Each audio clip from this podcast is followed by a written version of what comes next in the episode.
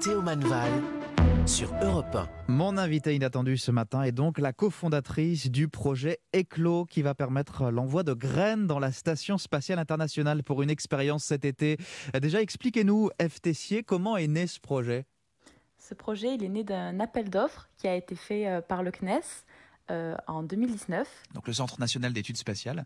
Euh, ce- cet appel d'offres, il avait pour but de promouvoir euh, l'espace euh, pour les jeunes. Il invitait les étudiants de l'enseignement supérieur à proposer des projets qui seraient envoyés dans l'espace avec Thomas Pesquet lors de sa prochaine mission. Mhm. Et donc euh, en 2019, j'ai fait euh, un dossier pour participer à ce projet fou. Et euh, je l'ai remporté avec mes collègues qui sont désormais membres de l'association ECLO et avec lequel on, on fait le projet ECLO. Alors ces graines, elles vont partir le 1er août exactement dans un cargo de, de ravitaillement. C'est quoi comme graines exactement? Alors, ce sont des graines d'œillet d'Inde euh, qui ont été fournies, enfin que l'on a achetées chez le semencier Caillard. ouais. Donc Et des ce fleurs sont euh, des rouges graines- orangées, hein, je crois. C'est ça, exactement. Ce sont des œillets de- de- d'Inde nains. Donc, euh, elles sont petites, elles font une vingtaine de centimètres une fois qu'elles ont fait leurs fleurs. Ouais. Et elles ont été sélectionnées parce qu'elles étaient euh, très faciles à, à désinfecter pour ne pas amener de pathogènes dans l'espace. Mhm. Elles résistaient très bien aux températures de l'ISS et elles n'avaient pas un gros besoin en eau. D'accord. Donc, c'est pour ça qu'on a sélectionné ces fleurs. Et euh, justement, comment elle vous est venue cette idée parmi tous les projets possibles pour envoyer des choses dans l'espace Pourquoi est-ce que vous, vous avez pensé à- des graines, à une fleur? Alors, euh, bah, à l'origine, moi, je suis quand même en biologie végétale. Donc, C'est c'est vrai. vrai, qu'avoir un, un projet qui travaillait sur le végétal, euh, c'est ce qui m'animait. Et après, euh, euh, moi, donc, du coup, j'avais un projet qui portait sur la rose du Petit Prince au tout départ. Donc, je voulais envoyer une rose dans l'espace. C'était plus une symbolique qui me plaisait. Amener du beau dans l'espace, Mhm. ça, me- ça me parlait. Et euh, le- les, les étudiants de Nantes avec lesquels j'ai dû fusionner pour créer le projet Éclos, eux, ils voulaient envoyer une tulipe, euh, ce qui n'était pas possible euh, pour des raisons sanitaires. Mhm. Euh, et le mix de nos idées ont donné une fleur qui allait pousser dans l'espace. Et du coup, cette envie de travailler autour du végétal, c'est ce qui nous a animés. Et alors, outre euh, le fait d'envoyer du beau euh, dans la station spatiale internationale, idée que je trouve très, déjà très romantique, quel va être vraiment le, le but de cette expérience avec les œillets d'Inde? Alors, le but de cette expérience, c'est euh, de donner un peu de plaisir à Thomas parce que euh, on est une- un projet étudiant, donc euh, on ne correspond pas aux critères d'une expérience scientifique à proprement parler pour Mhm. le CNES.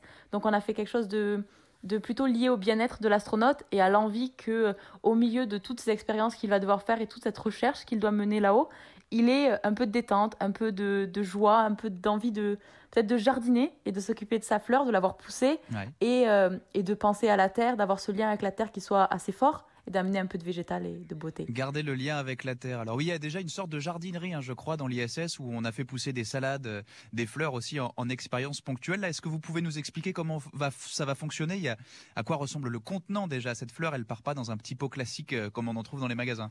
C'est exact. On a designé toute une capsule qui est adaptée pour notre fleur. Donc ça ressemble à un tube, un tube en plastique. Si je... D'une quarantaine de centimètres euh, de haut, c'est ça? Exactement, euh, une hauteur de 45 cm, un gros diamètre, on est au 18 cm de diamètre, donc c'est un beau pot. Et il est composé de plusieurs étages, donc tout en bas, il y a une bague qui est rotative, et à chaque fois que Thomas va tourner la bague, il va récupérer un carton. Et dans ce carton, il y a des odeurs de fleurs qu'il va pouvoir sentir et découvrir toutes les semaines, toutes les deux semaines, quand il en aura envie, qui sont accompagnés de mots de sa famille, qui ont écrit des petits mots pour, euh, bah, pour renforcer ce lien avec la terre notamment.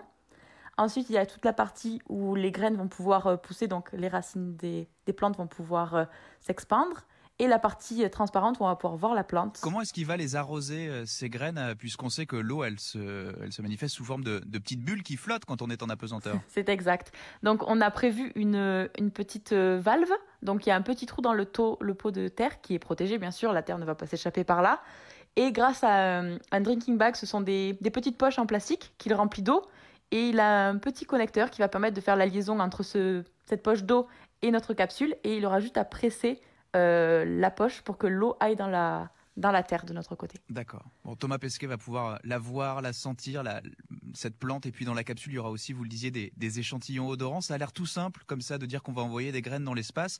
En réalité, ça vous a demandé deux ans de travail euh, à votre équipe. Vous êtes 12 étudiants, je crois. Il a fallu euh, faire tout un tas de vérifications et de, de développement. Oui, c'est ça. On est 12, donc au début on était 6 qui ont travaillé sur le dur, donc c'est sur euh, toute la capsule, la sélection des plantes, euh, la création de la capsule, l'idéation, toute la partie électronique pour éclairer bien sûr la plante qui a besoin de lumière.